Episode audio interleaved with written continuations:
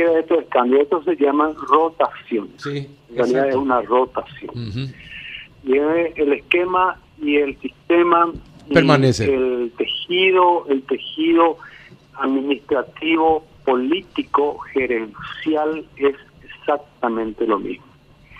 Y tampoco acá eh, hay una intención de cambiar nada, de modificar nada, eh, por lo que estaba diciendo Rafael, por una cuestión de que tienen que cuidar ellos de alguna manera mantener y aún en esta situación crítica de, diferencias que tiene el partido de gobierno dentro, tienen que ellos de alguna manera tratar de mantener eh, algunos vínculos por lo menos entre, entre, entre los diferentes sectores para que no termine derrumbándose todo. Eh, ahora, lamentablemente en lo que se refiere a la gestión de salud y en las políticas de salud, eh, no se puede estar jugando con ese, con ese, este, con esos parámetros y con esas, este, ¿cómo se llama? Eh, estrategias y jugadas movidas, como se dice, como quiera llamarse, son movidas, son movidas.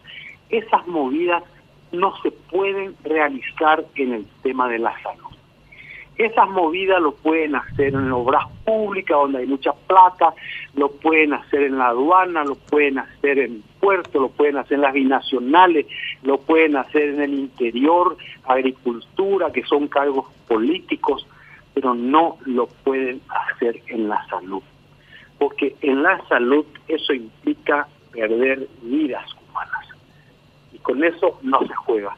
Y el Partido Colorado sepa esto va a repercutir en una catastrófica derrota y en un juicio de todo un pueblo cuando tengamos que enterrar a miles y miles de compatriotas. Ojalá que los paraguayos tengan memoria corta por lo menos, porque memoria larga no tenemos. A veces ni corta tenemos los paraguayos. En este caso va a ser una memoria muy corta, porque las elecciones están acá a la vuelta de la esquina.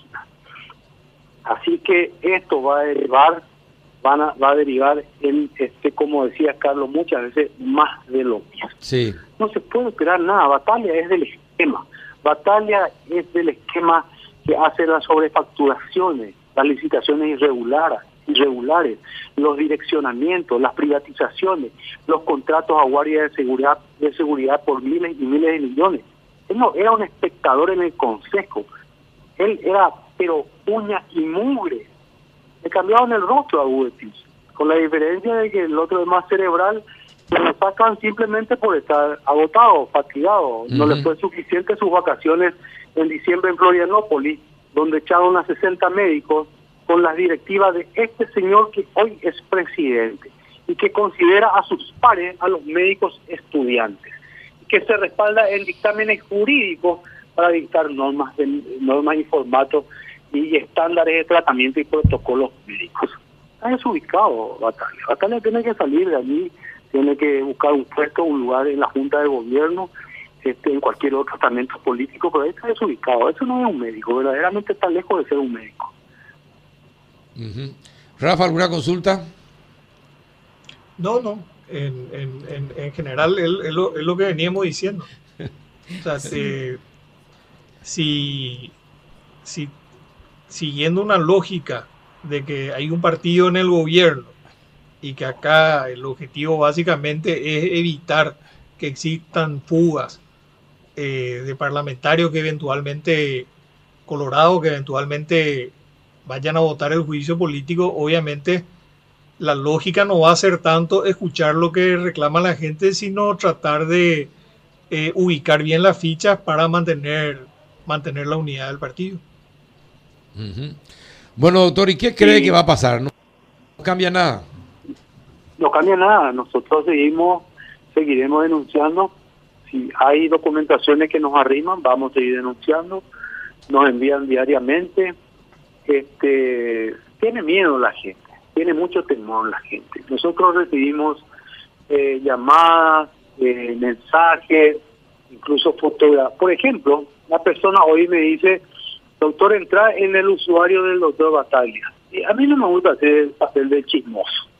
Eh, y entrar porque yo tengo miedo porque cuando entramos entro con entro a investigarle sale mi usuario claro y ahí tiene miedo él tiene hasta sumario en contra este por, por haber sido un funcionario irresponsable eh, y por haber sido un funcionario que ha tenido este cómo se llama eh, eh, ha tenido dentro del servicio de ginecología donde tuvo algún tiempo eh, problemas de marcación, de, inasistencia, las planillas.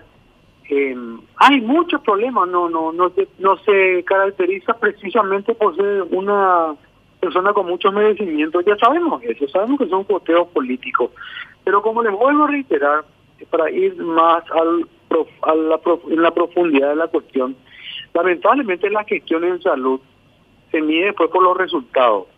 Y los resultados son en este momento una situación catastrófica, no solamente en el manejo de pacientes respiratorios y de pacientes este COVID que están en la sala, en las unidades y en las unidades de cuidado intensivo y la falta, este, la falta grave de insumos, de mascarillas, de tubos, jeringas, por tonelada. Y ni qué decir lo que entran a la terapia y necesitan de los relajantes musculares, que están en falta.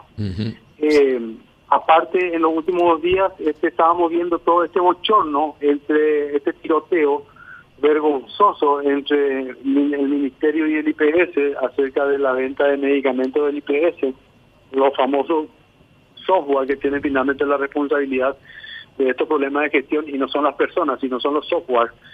Y, y es, es lamentable que se sobrecargue a un instituto como el INERAM donde tienen que estar los compatriotas que no son beneficiarios del sistema previsional, que están ocupando un lugar de esas personas, pacientes del IPS. Eso es una, una vergüenza. Eso refleja eh, la miserabilidad y la pobreza en la gestión de este equipo. Natalia es absolutamente miembro de este equipo, no es un simple espectador del grupo. ¿Y qué van a hacer? ¿Qué vamos a hacer nosotros? Nosotros seguiremos acompañando a los profesionales que no pueden ejercer su, el acto médico debido a las irregularidades. Vamos a seguir denunciando también, por supuesto, la, denuncia por este corrupción